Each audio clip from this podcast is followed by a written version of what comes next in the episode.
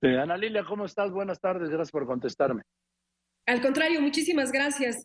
Efectivamente, cada quien, cada quien jala para su lado, Joaquín, y cada día que pasa podemos perder una vida, que son muy valiosas, las de nuestras niñas, niños, adolescentes.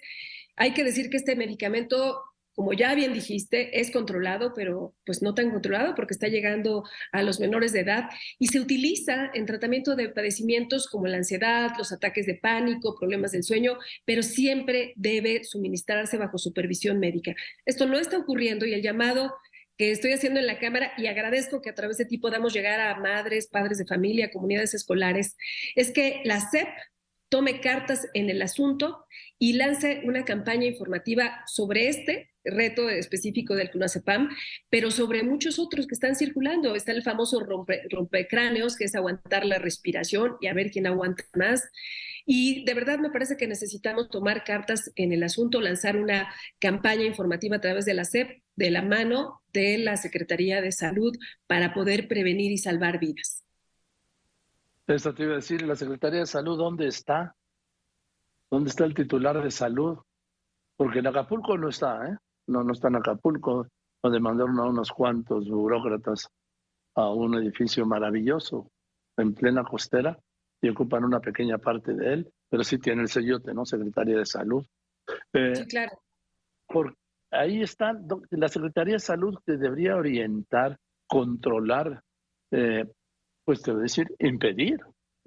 Porque todas esas medicinas tienen que salir de farmacias, a menos que no sé si hay alguna otra fuente de abastecimiento. Ana Lilia. Debería haber ya una investigación corriendo para saber, porque hay ciudades muy específicas donde este reto se está viralizando y donde están ocurriendo muertes, que es lo más grave. Así que una investigación por parte de salud, también la coordinación con la SEP para poder llevar estas pláticas a las escuelas, a las comunidades escolares y poder realmente prevenir y frenar esto que es inadmisible. Ahora, eh, en comisiones, hay una comisión de salud, hay una comisión de educación pública, hay una comisión de niños, todo esto en la Cámara de Diputados, y pues no los veo tampoco, nada más preocupados por otras cosas. No, bueno, a ver, aquí yo agradezco mucho tu espacio porque esto nos permite que eh, levantar la voz, hacer el exhorto público. Yo presido la Comisión de Derechos de la Niñez y la Adolescencia y bueno, pero antes que eso soy madre de familia, además de adolescentes, Maru nos acaba de compartir este doloroso suceso, el fallecimiento de su hijo por un reto de este tipo, no lo podemos permitir. Y la verdad, las redes sociales corren mucho más rápido de lo que pueden actuar las instituciones.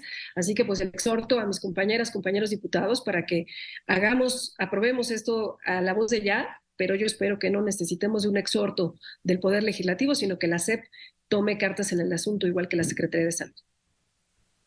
Bueno, ¿qué pasos el que, el que hay que dar, Ana Lilia, diputada Herrera? Bueno, entra, entra a comisiones, en las comisiones se aprueba, yo no veo, luego no se puede tocar alguna dependencia federal ni con el pétalo de un exhorto, pero bueno, yo espero que esto eh, realmente se traduzca en acciones. La verdad es que el proceso legislativo a veces es largo, tedioso, y luego se queda, como bien señalas, Joaquín, durmiendo el sueño de los justos por ahí guardado y las dependencias no hacen caso. Esto no tiene manera de esperar cada día que pasa podemos tener más víctimas y, es inadmisible acabar con estas vidas de esa forma por falta de información. Pues ojalá nos oigan Ana Lilia, porque sí, yo también tengo una gran preocupación por esto. Y no puede ser que la, la autoridad federal, ni estatal, ni municipal, ni oigan, ni reaccionen, ni vean tampoco. Pueden usar también los tiempos oficiales en medios masivos de comunicación, pues para justamente alertar a los jóvenes sobre el daño que hace tomar cualquier tipo de medicamento sin prescripción médica. Mira, hay una muy buena campaña de contra la drogadicción. Es la mejor que yo he escuchado jamás.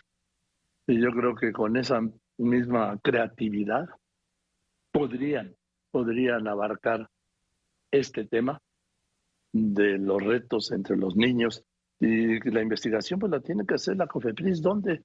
Y salud, y no sé si la Fiscalía General de la República. ¿De dónde están saliendo todos estos medicamentos controlados?